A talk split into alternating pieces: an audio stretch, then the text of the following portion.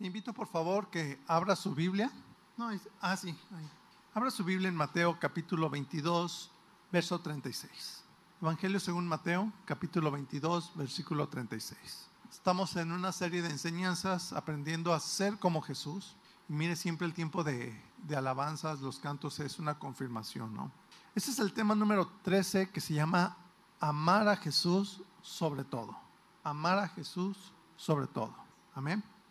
Mire, cuando usted ama a alguien, le gusta pasar tiempo con esa persona, ¿sí o no? ¿Cuántos se acuerdan cuando estaban de novios, este, con el que es su esposo, su esposa? ¿Sí o no le gustaba pasar tiempo con él, con ella? Y todavía a mí me gusta pasar tiempo con mi esposa. Amén, ir a, a desayunar, a comer, salir a comer, a caminar. Nos gusta pasar tiempo juntos. Al pasar tiempo con la persona que amas, eh, aprendes, o sea, inconscientemente aprendes a ser como esa persona, ¿sí? Hay matrimonios que, que se parecen uno al otro, o sea, después de los años ya se parecen, ¿no los ha visto? Los esposos con el tiempo, aún hasta físicamente, ya no digamos en, su manera de caminar, hasta físicamente eh, se ven iguales, ¿no? Y ya no digamos, eh, hablan igual, eh, hacen las cosas igual y hasta caminan muy parecido. ¿Será porque caminamos mucho tomados de las manos? No sé, ¿verdad? Y no les molesta, por lo menos a mí no me molesta que, que me digan eh, que me parezco mucho a mi esposa o que mi esposa se parece mucho a mí.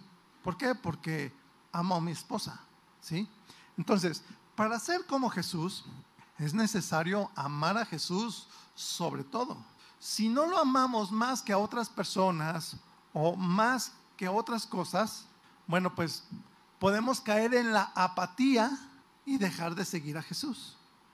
Podemos también caer en el peligro de poner otras actividades que no nos permiten reunirnos, eh, que no nos permiten orar ni estudiar la palabra, y eso nos aleja de Jesús. Necesitamos, hermanos, amar más a Jesús, por ejemplo, que nuestro deporte favorito. Digo, hablando de que ya viene el mundial y eso, ¿sí me explicó? Más que eso, más que un programa que podamos ver en televisión o que una película que me gusta, porque algunos dejan de reunirse porque van a ver el fútbol, porque van a ver un programa o algo, ¿sí? Necesitamos amar más a Jesús aun que a otras personas, porque otros también dejan de reunirse porque se van a ver a otras personas en el tiempo que tú tienes para estar con el Señor. Ahora, ¿por qué todo esto? Bueno, porque solo Jesús nos llena. ¿Quién nos llena? Jesús. ¿Cuántos quieren aprender a amar más a Jesús? Sí. Bueno, vamos a aprender que para amarlo, vamos a aprender cinco puntos. Número uno, que hay que conocerlo más cada día. Número dos, vamos a aprender a amar su vida. Número tres, vamos a aprender a amar sus palabras. Número cuatro, vamos a aprender a amar su sacrificio.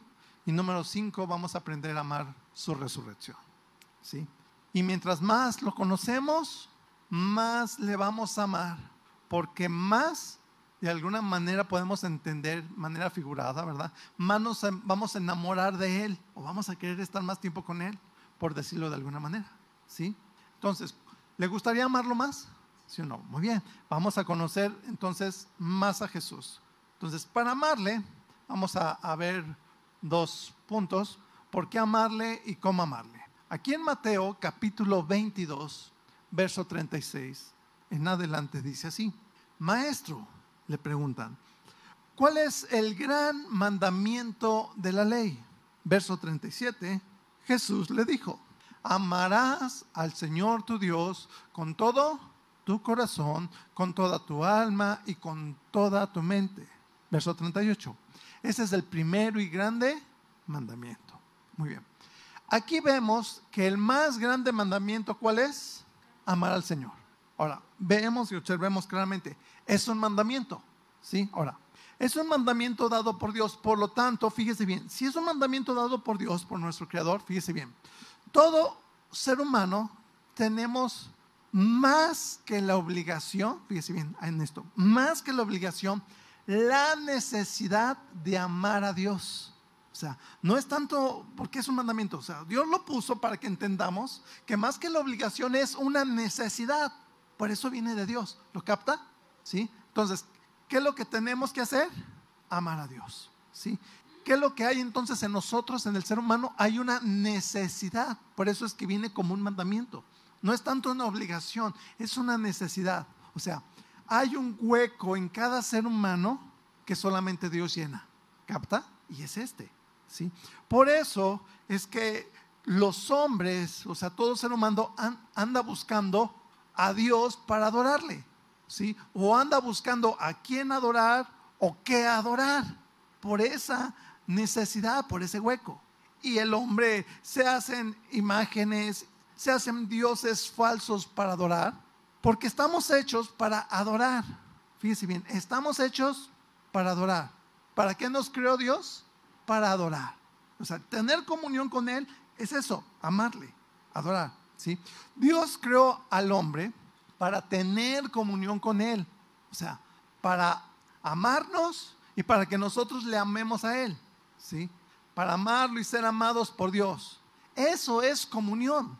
Es igual cualquier matrimonio. Un matrimonio se espera que el esposo ame a la esposa y que la esposa ame al esposo. Eso es comunión. ¿Sí? Es igual con Dios. Es amarlo y ser amado por Dios. Y al tener esa comunión con Dios, le amamos y le adoramos. Vuelvo a preguntar, ¿para qué fuimos creados? Está aprendiendo para amar a Dios y ser amados por Dios. ¿sí? Dios, no sé si usted sabe, pero Dios en realidad sí nos ama. Dígale al que está a su lado, Dios sí te ama. ¿sí? Pero muchas veces las personas no aman a Dios, o sea, no lo adoran. ¿Capta?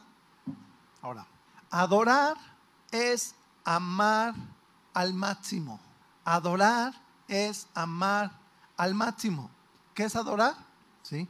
Por eso la Biblia dice, solo al Señor tu Dios adorarás. O sea, tiene que ver con este mandamiento que acabamos de ver, con esta necesidad. ¿Capta? Por eso es incorrecto decirle al hijo, al esposo, es que te adoro. No, solo al Señor tu Dios adorarás. O sea, lo amarás al máximo, o sea, en primer lugar. ¿Sí? ¿Capta? ¿Por qué? Porque solamente Dios nos llena. ¿Por qué razón?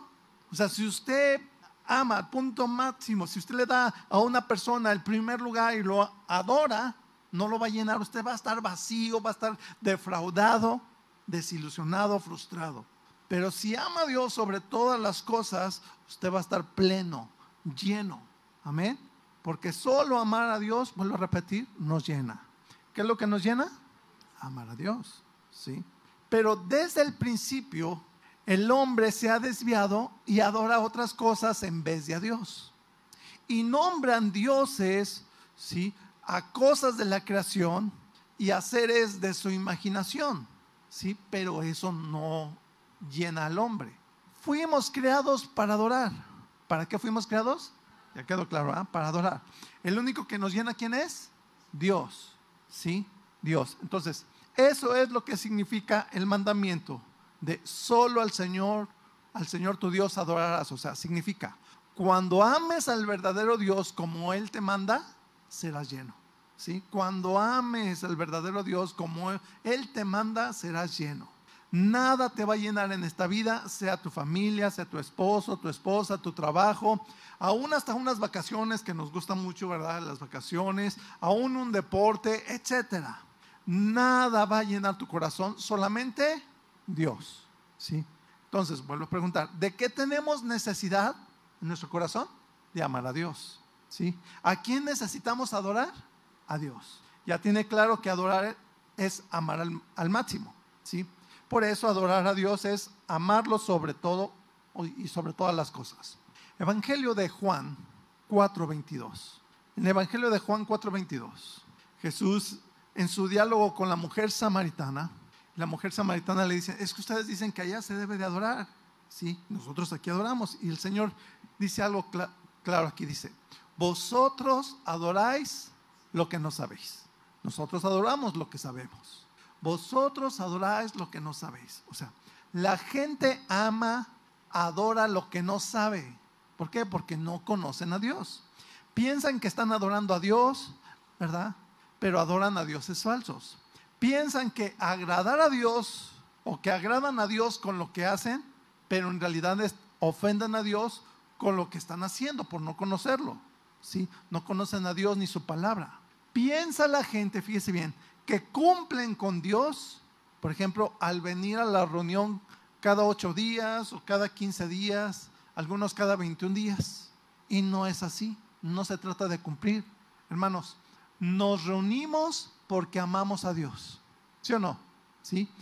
Y no nos reunimos por cumplir, es porque tenemos la necesidad de reunirnos como iglesia, ¿sí? Porque somos parte del cuerpo de Cristo, ¿sí? Y no es lo mismo que aunque lo pasamos por internet y algunos hermanos están allá, el pasarlo por internet es por aquellos que por su salud no pueden reunirse, que tal vez por cuestiones de trabajo están fuera y tienen un tiempo para verlo, para eso es, ¿sí? ¿Por qué? Porque no es lo mismo cantar por internet que cantar aquí. ¿Lo he intentado? No es lo mismo, ¿sí? No es lo mismo que lo estás viendo ahí, aunque les digas, Dios les bendiga hermanos, que ser parte de la iglesia y que estás aquí sentado dando este tiempo. Y las clases que, que tienen los niños, los trabajos que ellos hacen, la convivencia también que ellos tienen, la alabanza de los niños no se da por internet. Por tanto, si alguien se conforma con lo del internet, lo digo por los que están viéndolo ahí o lo van a ver, no se conformen. ¿Por qué? Porque se están perdiendo de mucho. No se trata también de reunirnos por cumplir, se trata de amar. ¿De qué se trata? De amar, ¿sí? De eso se trata. ¿Cuántos aman al Señor? ¿Cuántos aman a la iglesia?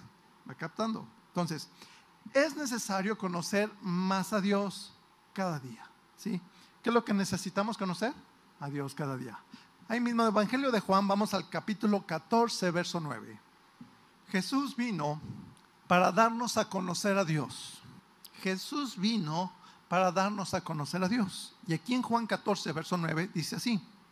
Jesús le dijo, tanto tiempo hace que estoy con vosotros y no me has conocido, Felipe. El que me ha visto a mí, ha visto al Padre. ¿Cómo pues, dices tú, muéstranos el Padre? Conocer a Jesús es conocer a Dios. Si queremos conocer a Dios, necesitamos conocer a Jesús. Amén. Por lo tanto, amar a Jesús es amar a Dios. Por eso hay que amar a Jesús. ¿Sí? Ahora, ¿cómo vamos a amarle? ¿Cómo amarle? Si queremos amar a Dios, hay que conocerlo. Si conocemos su corazón, conoceremos sus mandatos, vamos a conocer lo que le agrada y lo que detesta a Dios. ¿sí? Entonces, vimos a través de las enseñanzas que ahorita hemos estado realizando, que hay que amar a Dios con todo el corazón, con todas las fuerzas y con toda el alma. Ese fue el primer versículo que vimos. ¿sí? Y Jesús lo explica así en Mateo capítulo 10, verso 37, esto de que hay que amar a Dios con todo el corazón, con toda tu alma y con todas tus fuerzas.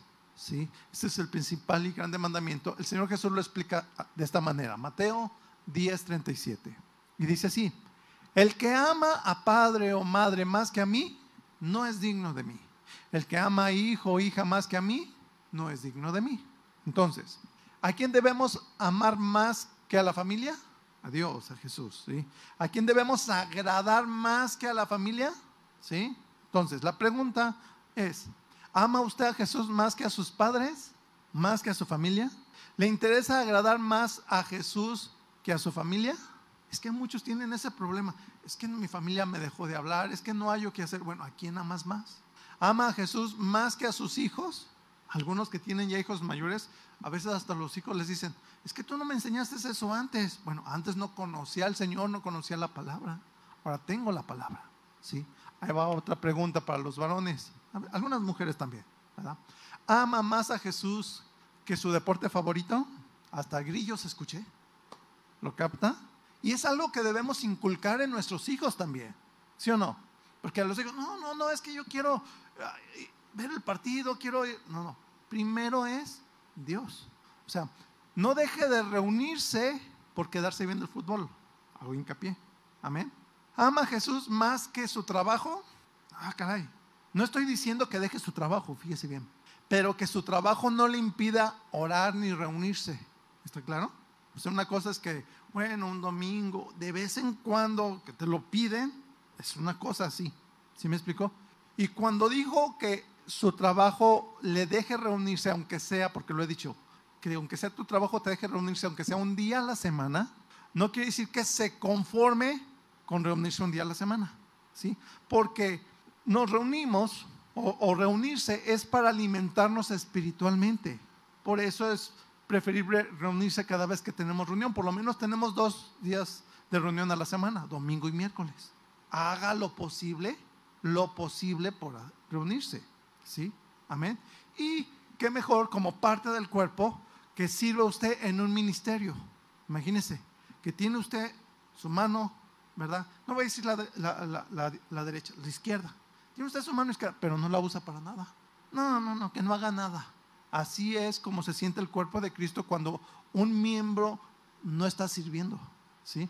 Que te hace falta que tu mano funcione. Amén. ¿Sí? Entonces, vuelvo a repetir, cuando digo que su trabajo le deje reunirse, aunque sea un día a la semana, no es que se conforme un día, porque reunirnos es para alimentarnos espiritualmente. ¿sí? hay que servir a Dios en un ministerio. ¿Por qué? Porque servir es un compromiso. Servir es un compromiso. ¿Qué es servir? Un compromiso. ¿Con quién? ¿Con el pastor? ¿Con la iglesia? Es con Dios. ¿sí? Y le servimos a Dios porque le amamos. ¿sí? Y cuando tienes un compromiso, que tú dices, mi compromiso es con Dios, te mantiene fiel, porque dices, pase lo que pase, Dios, yo tengo que servir, yo tengo que estar ahí. Amén. Imagínense el pastor, no, ¿saben qué hermanos? Este, les voy a poner un video porque me voy a ir a ver el fútbol. ¿Capta? ¿Sí? Dígale al que está a su lado, ¿la agarró, hermano? Los que están en casa también la agarraron. Apáguele al fútbol y véalo bien. ¿De acuerdo? Entonces, en cuanto al trabajo dependa de Dios y que todo lo que haga en su trabajo honre a Dios. ¿sí? Que usted sea santo en su trabajo porque ama al Señor. Amén. Vamos a Juan capítulo 5, verso 39. Juan 5, 39. Si amamos a Jesús, hay que conocerlo más cada día. Y si conocemos más a Jesús, lo vamos a amar más. Y aquí les, la palabra dice, escudriñar las escrituras, porque a vosotros os parece que en ellas tenéis la vida eterna. Y ellas son las que dan testimonio de mí. Entonces, ¿dónde conocemos más a Jesús? Está claro, ¿verdad? En las escrituras.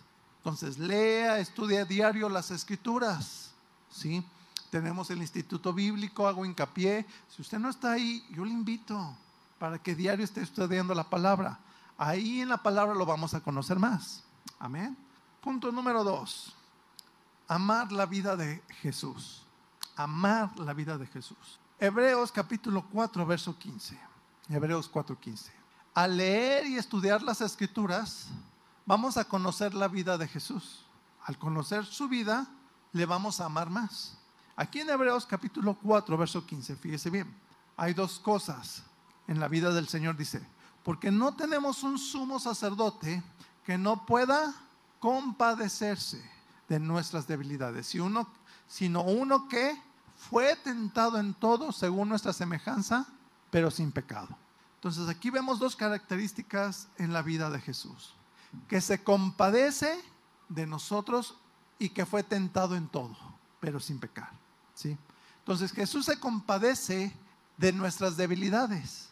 Compadecer en el original griego significa compartir los sentimientos de otros. Eso es lo que significa. Compartir los sentimientos de otros. Entonces Jesús comparte nuestros sentimientos débiles. Por algo la palabra dice, en lo que somos débiles, en Él somos fuertes. Él conoce nuestros sentimientos débiles y tiene compasión por nosotros. Por eso también la palabra dice, intercede a nuestro favor. Amén. Entonces, dice también que la vida de Jesús es compasiva. ¿Cómo es la vida de Jesús? Compasiva. Fíjese bien. El Señor tuvo compasión de Pedro cuando Satanás lo pidió para zarandear. ¿sí? Así tiene compasión de nosotros en nuestras debilidades. Conoce lo que pasamos, intercede a nuestro favor y nos da nuevas fuerzas para seguirle. Amén. O sea, no estás tú solo, no. El Señor te conoce y está intercediendo por ti en tus debilidades. Por eso es que amamos la vida de Jesús, porque es compasivo. Amén. Jesús fue, aquí, aquí dice que el Señor Jesús fue tentado en todo, pero nunca cayó en pecado. Su vida es perfecta. ¿Cómo es la vida de Jesús? Perfecta, por eso es que estamos aprendiendo de él. Mire, fíjese bien en esto, ¿eh? Al Señor Jesús le ponían trampas, muchas trampas, muchas. y muy difíciles. Pero ¿qué cree? Nunca cayó en ninguna trampa. Nunca. Fíjense nomás en quién confiamos. ¿Sí? La Biblia narra, por ejemplo, a diferencia de Daniel, usted lee el libro de Daniel y la vida de Daniel, sobresale Daniel sobre todos los sabios que había ahí. Fue exageradamente sabio, pero Daniel, si usted lee ahí, no pudo escapar de la trampa que le pusieron para que él no orara. Y lo echaron al foso de los leones porque no pudo escapar de esa trampa. Claro, Dios hizo un milagro, Dios lo respaldó y lo sacó del foso, pero no pudo escapar de esa trampa. ¿Capta? Salomón dice la Biblia que fue muy sabio también, pero cayó en la debilidad de las mujeres y hasta en idolatría, fíjese bien. Jesús nunca cayó. ¿Capta? Jesús es más sabio aún que Daniel y Salomón juntos. Se los lleva. Jesús siempre supo qué responder. Si fue para pagar impuestos del templo, llegaron, ¿verdad? Y le preguntaron a Pedro, oye, Pedro, ¿tu maestro no paga los impuestos? Bueno, el Señor le enseñó a Pedro, ¿verdad? Y, oye, Pedro, este, ¿a quién se le cobra impuestos? ¿A los hijos o a los extranjeros? A los extranjeros. Pero mira, para no ofenderle, ve echa tu anzuelo al mar y al primer pez que saques, ahí vas a sacar una moneda, pagas el tuyo y el mío. Le enseñó a Pedro. ¿sí? Luego le pusieron la trampa si debía pagar impuestos a Roma, ¿verdad? ¿Es lícito pagar impuestos a Roma o no? Ah, caray, entre la espada y la pared. Tan sencillo el Señor en su sabiduría.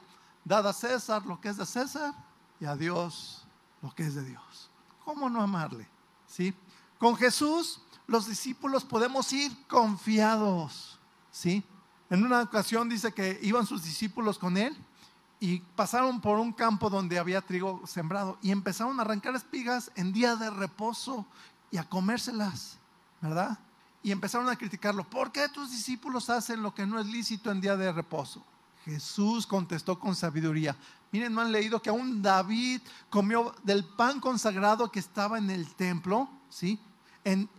Y, que no le fue pecado y aún dio a los hombres que con él iba y aclaró. El día de reposo fue por causa del hombre y no el hombre por causa del día del reposo. ¿Qué sabiduría? ¿Sí? Aquí el Señor les enseñó que se trata de descansar y no de, y no de condenar. El reposo se trata de ser libre, no de hacer la vida más difícil y cansada. Amén. En un día de reposo, el Señor estaba ahí en la sinagoga y vio a una mujer que estaba encorvada ahí, 18 años esclavizada con esa enfermedad. Y el Señor la sanó. El principal de la sinagoga se enojó. No, no, tienen seis días en los que pueden venir para ser sanados, no en día de reposo. Y Jesús le empieza a enseñar, oye, no, no, espérate. ¿Qué en día de reposo no sueltan a una su asno y le dan de, de comer? ¿Lo liberan de sus trabajos? ¿Y no tenía esta mujer que ser libre en día de reposo? ¿Capta? Dios también libera en día de reposo y da de comer a los hambrientos en día de reposo. Amén. Por eso es que amamos la vida de Jesús, porque la vida de Jesús es ejemplar, es recta y santa. Amén. Vaya abriendo su Biblia, primera de Pedro 2, 23. La vida de Jesús es ejemplar, recta y santa. La vida de Jesús es nuestro ejemplo de cómo vivir. Y podemos estar confiados tomando el ejemplo de Jesús en cualquier situación de nuestra vida. Y aquí Pedro dice, 1 Pedro 2:23, cuando le maldecían, no respondía con maldición. Cuando padecía, no amenazaba, sino que encomendaba la causa al que juzga justamente. Aquí vemos que Jesús es paciente y no se dejaba llevar por los impulsos. Al Señor Jesús le decían, Belcebú, por Belcebú sanas tú, no por obra de Dios lo acusaban falsamente y nunca guardó un resentimiento en su corazón. Nunca. ¿sí? ¿Por qué? Porque no es parte de él tener resentimientos. Jesús es nuestro ejemplo. Amamos su estilo de vida porque es la vida que Dios quiere que llevemos. Amén. Amamos el estilo de vida de Jesús porque es el estilo de vida que Dios quiere que llevemos. Dios creó al hombre para vivir como Jesús para ser como Jesús. ¿Para qué Dios creó al hombre? Para ser como Jesús. Por eso, lo mejor que podemos hacer es leer y estudiar la vida de Jesús. Y usted encuentra en la Biblia cuatro evangelios, cuatro libros, ¿verdad? Ahí que hablan de la vida de Jesús. ¿sí? Es impactante, por ejemplo, ver cómo trató a la mujer adúltera. Le pusieron una trampa, ¿sí? Para que no supiera qué hacer y la gente se le volteara.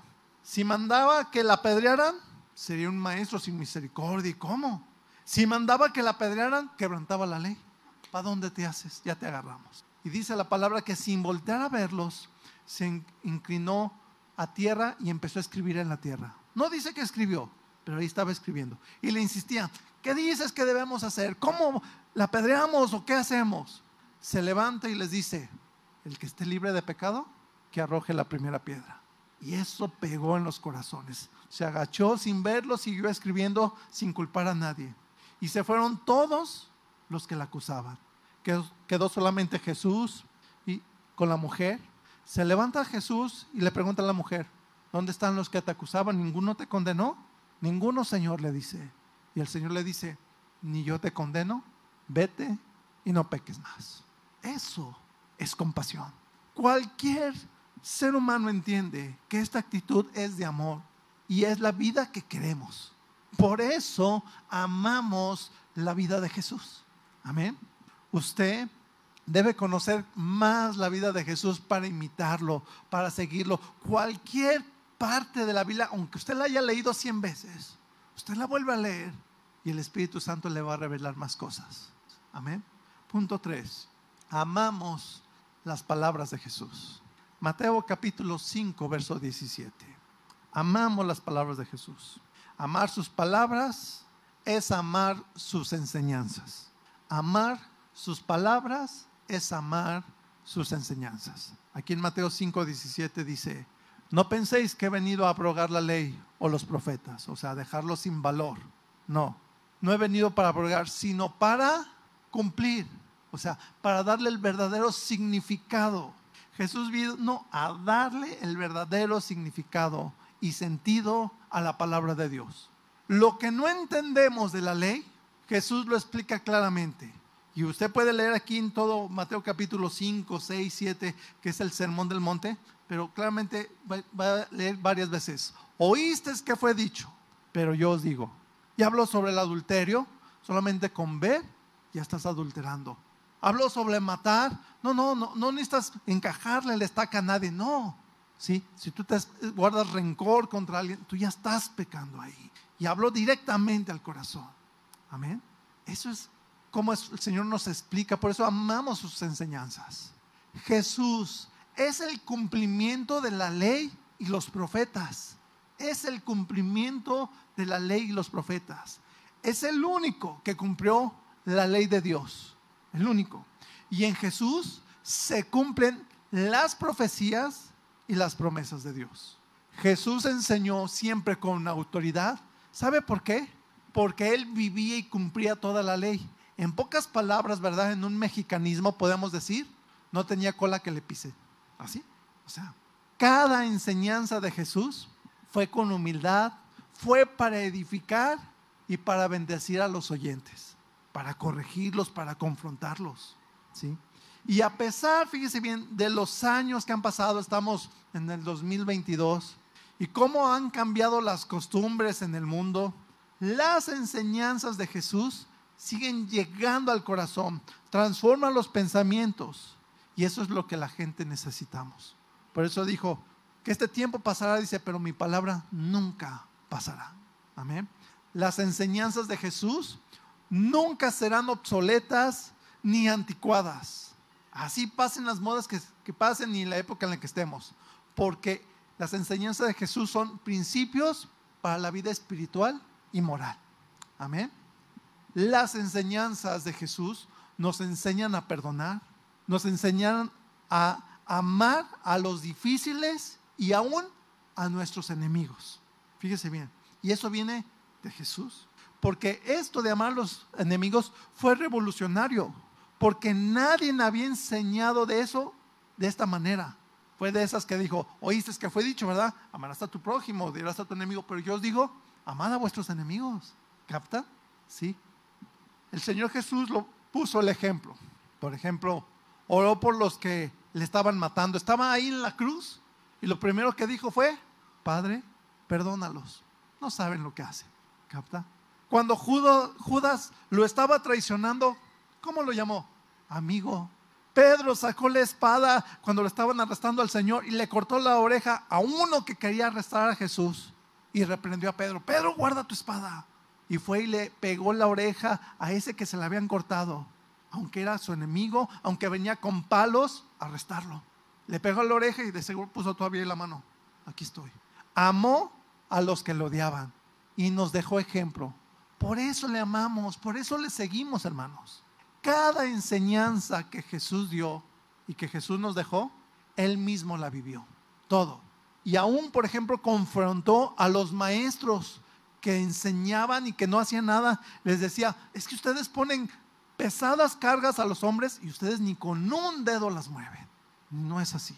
Sus enseñanzas confrontan y llegan hasta lo más profundo del corazón. Por eso amamos sus enseñanzas. Jesús enseñó con su vida, enseñó con su ejemplo y es el único que ha dicho en toda la historia de la humanidad, yo soy el camino, yo soy la verdad, yo soy la vida. Nadie en la historia de la humanidad ha hecho esa declaración, solamente Jesús. Jesús no es una verdad, es la verdad absoluta. ¿sí?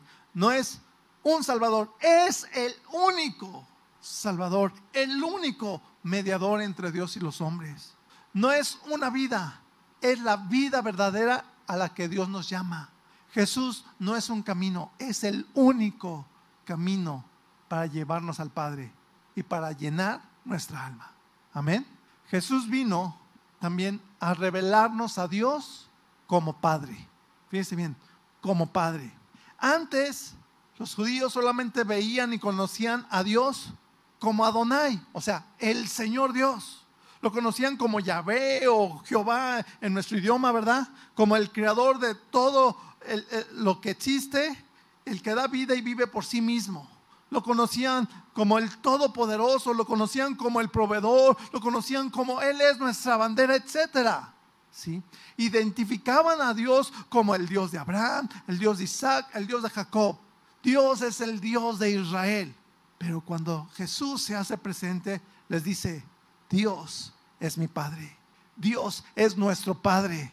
Y cuando oren, digan, Padre nuestro que estás en los cielos. Por eso amamos sus enseñanzas. Y ya con esto ahora comprendemos lo que dice el Salmo 27, verso 10. Y le dio vida, ¿lo ha leído? Léalo ahí, acompáñeme. Salmos 27, versículo 10, hablando de un padre.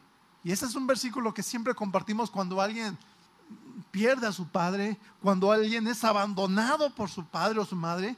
Y siempre le compartimos este verso y dice, aunque mi padre y mi madre me dejaran, con todo Jehová me recogerá. O sea, después de esta enseñanza de Jesús, cobra vida. O sea, ¿por qué? Porque Dios es nuestro Padre por medio de Jesús. Y Dios nos recoge como un Padre. O sea, Él como Padre y nosotros sus hijos. Amén. Sin Jesús, Dios no es nuestro Padre. Con Jesús, Dios es nuestro Padre. Esa es la diferencia. Por eso amamos a Jesús y amamos al Padre Celestial. Amén. Jesús nos enseñó y nos reveló sobre él. Yo y el Padre, uno somos. ¿sí? Somos el mismo espíritu. Tenemos el mismo sentir. Son un solo Dios, diferentes personas. Y esto es en lo que muchos chocan, ¿verdad? Pero ¿cómo? La verdad, no lo entendemos. No tenemos esa capacidad para explicarlo, pero las evidencias lo testifican. ¿Cómo? Que Jesús hace cosas que solamente Dios hace. Y la más evidente es perdonar pecados. ¿Quién es el único que puede perdonar pecados? Dios. Y por medio de Jesús, Jesús les dijo, para que vean que el Hijo del Hombre tiene potestad de perdonar pecados. Amén. Por eso amamos sus enseñanzas. Punto número cuatro. Amamos su sacrificio. Vamos al libro de Isaías capítulo 53, verso 4 en adelante libro de Isaías 53, verso 4 en adelante. Dice así, Ciertamente llevó Él nuestras enfermedades y sufrió nuestros dolores, y nosotros le tuvimos por azotado, por herido de Dios y abatido. Verso 5. Mas Él herido fue por nuestras rebeliones, molido por nuestros pecados. Fíjese bien, dice, molido por nuestros pecados. El castigo de nuestra paz fue sobre Él, y por su llaga fuimos nosotros curados. Verso 6. Todos nosotros nos descarriamos como ovejas, cada cual se apartó por su camino. Mas Jehová cargó en él el pecado de todos nosotros. Verso 7. Angustiado él y afligido, no abrió su boca. Como cordero fue llevado al matadero y como oveja delante de sus trasquiladores. Enmudeció y no abrió su boca. Esta es una profecía de lo que el Señor Jesús pasó en la cruz, por qué estuvo ahí, cómo estuvo. Cualquier persona que escucha esto o que ve tal vez en una película así como esa de la pasión de Cristo, el sacrificio de Jesús se conmueve, hasta llora. Los que hemos sido redimidos, estamos agradecidos eternamente y vamos a adorar por toda la eternidad por su sacrificio. Sin la muerte de Jesús, no estaríamos aquí, no tendríamos vida. Algunos no tendrían ni familia, ni trabajo, ni nada. ¿sí? Esto nos enseña, estos versículos, que Jesús no merecía morir. Leemos en los evangelios que no hallaron ninguna falta a la ley para condenarlo. Le según ellos, ¿verdad? Este, le pusieron una trampa, pero no, el Señor Jesús ya sabía. Le dijo a Judas, mira, lo que tienes que hacer, hazlo. Y luego ya cuando venían, ya vienen, ya se acercan los que vienen por mí. Él se entregó, ¿sí? Y cuando lo tomaron preso, tuvieron que pagar falsos testigos para acusarlos, pero no coincidían, y aún así lograron condenarlo. Por lo que lo condenaron los sacerdotes fue porque Jesús afirmó que era el Cristo, el Hijo de Dios. Cuando le dijo, a ver, ya dinos, ¿eres tú el Cristo? El Hijo, tú lo has dicho. No lo negó. ¿Sí? Por eso es que Jesús fue a la cruz, pero fue a la cruz voluntariamente en nuestro lugar para pagar por todos nuestros pecados. Romanos capítulo 5, verso 8, el Espíritu Santo le revela al apóstol Pablo claramente cómo es el amor de Dios y por qué el Señor Jesús fue a la cruz. Romanos 5, verso 8 dice así, mas Dios muestra su amor para con nosotros, en que siendo aún pecadores, fíjese, siendo aún pecadores, estando en pecado, el más, los más viles pecadores, aún así Cristo murió por nosotros así de pecadores como éramos, así de mentirosos, así de tranzas, así de adúlteros, fornicarios, blasfemos. Así nos amó Dios y entregó a su único Hijo para que en él cree no se pierda, sino tenga vida eterna. No hay pecado tan grande que Jesús no haya pagado en la cruz. Solamente ven, pídele perdón y encontrarás misericordia. Nadie merecemos el perdón, pero lo necesitamos. Nadie nos ganamos su misericordia, no la da. Y se nos muestra su misericordia en la cruz. Todo el Antiguo Testamento enseña que teníamos que esperar al Cordero de Dios, el que llevaría nuestros pecados, así como lo leímos ahí en Isaías claramente.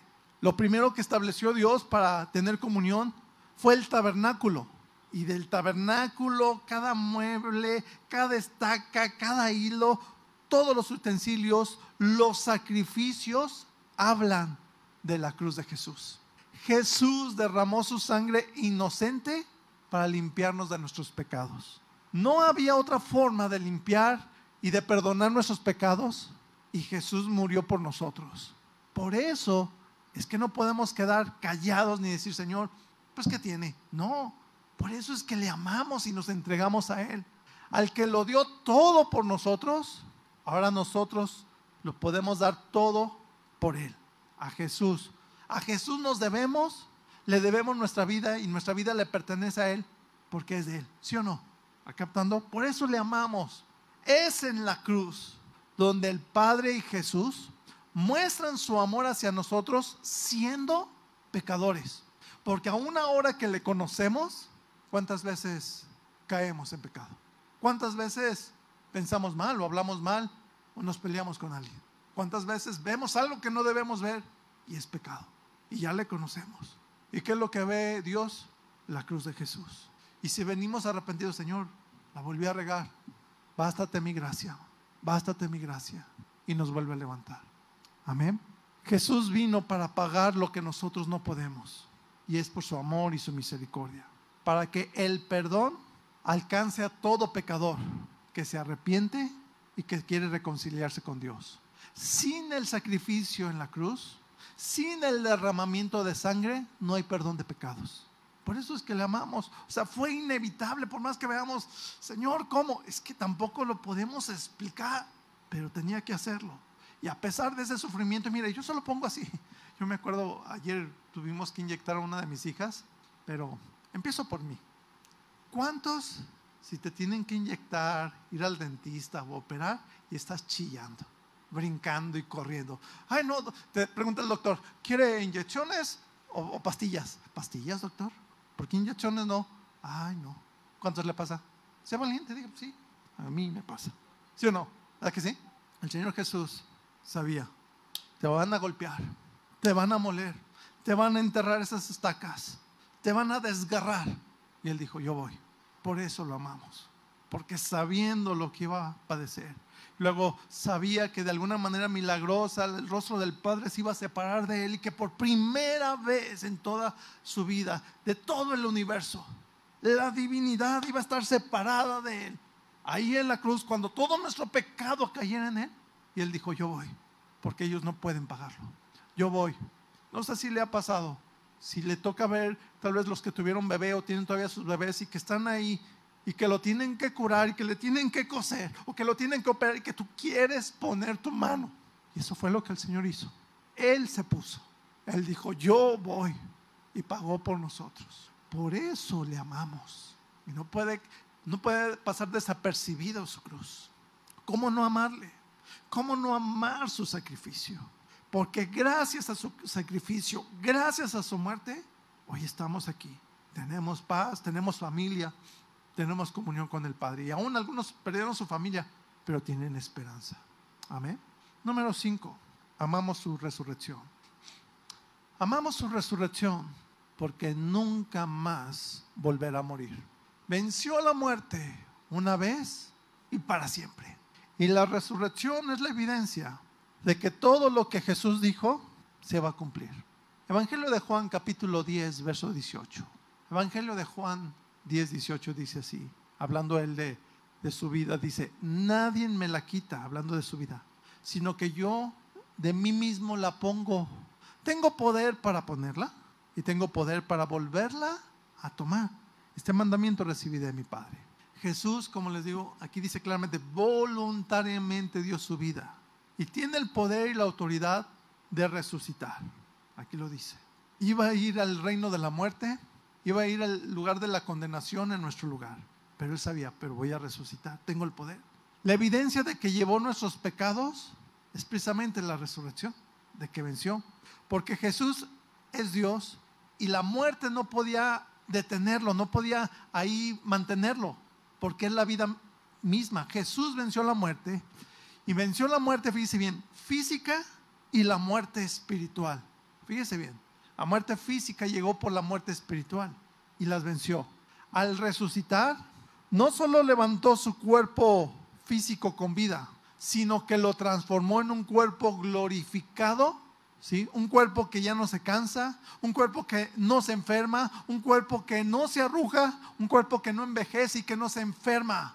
Por eso le amamos y amamos como Él resucitó y transformará nuestro cuerpo como el de Él. Un día, cuando Él, nos lleve, nuestros cuerpos serán transformados. Dice Filipenses 3, verso 21. Carta a los Filipenses 3, 21. Dice claramente el cual transformará el cuerpo de la humillación nuestra para que sea semejante al cuerpo de la gloria suya, por el poder con el cual puede también sujetar a sí mismo todas las cosas. Entonces aquí dice claramente que va a transformar nuestro cuerpo igual al cuerpo que él tiene, ¿sí? Porque Jesús resucitó, es que tenemos esta promesa. Y hay muchas, mire, una más. Primera carta a los tesanolicenses 4:16. Primera de Tesanolicenses 4:16. Dice así, porque el Señor mismo con voz de mando, con voz de arcángel y con trompeta de Dios, descenderá del cielo y los muertos en Cristo resucitarán primero. Verso 17. Luego nosotros los que vivimos, los que hayamos quedado, seremos arrebatados juntamente con ellos en las nubes para recibir al Señor en el aire y ahí estaremos siempre con el Señor. Al resucitar nuestro Señor, también nos deja la promesa de que si morimos, resucitaremos con Él. Y si vivimos cuando Él lleve a su iglesia, seremos transformados. Amamos su resurrección porque es la primicia de la resurrección de todos nosotros. ¿sí? Cuando nos resucite, tendremos la vida espiritual. Y la vida espiritual es la comunión con Dios por toda la eternidad. O sea, dice, y en aquel entonces le veremos cara a cara. Amén. La vida espiritual es estar con Dios por toda la eternidad y ya no habrá más muerte. Dice eso, ya no habrá más muerte. Primera carta a los Corintios 15:54. Primera carta a los Corintios 15:54. Dice así, y cuando esto corruptible, habla de este cuerpo físico, se haya vestido de incorrupción, o sea, cuando se ha transformado, como leímos en Tesalonicenses, y esto mortal se haya vestido de inmortalidad, entonces se cumplirá la palabra que está escrita, sorbida es la muerte en victoria. O sea, ya no habrá más muerte. ¿sí? Apocalipsis capítulo 21, verso 4 lo dice claramente, así claro. Apocalipsis capítulo 21, verso 4. Dice así, enjugará Dios toda lágrima de los ojos de ellos. Y dice, y ya no habrá muerte, ni habrá más llanto, ni clamor, ni dolor, porque las primeras cosas pasaron. Por eso es que amamos la resurrección. El propósito de la resurrección es vencer la muerte. Vencer la muerte es para estar con Dios siempre. La muerte espiritual entró desde Adán y Eva y dejaron de tener esa comunión con Dios, dejaron de estar con Dios. La vida espiritual es estar con Dios. Y vamos a estar con Dios porque le amamos. Amén. Concluyo. La semana pasada mencioné que si queremos ir al cielo, no es porque no queremos ir al infierno, que claro que no queremos, ¿verdad? Pero no ese es el principal motivo, ¿sí? Si queremos ir al cielo es porque en el cielo está Dios, ¿sí?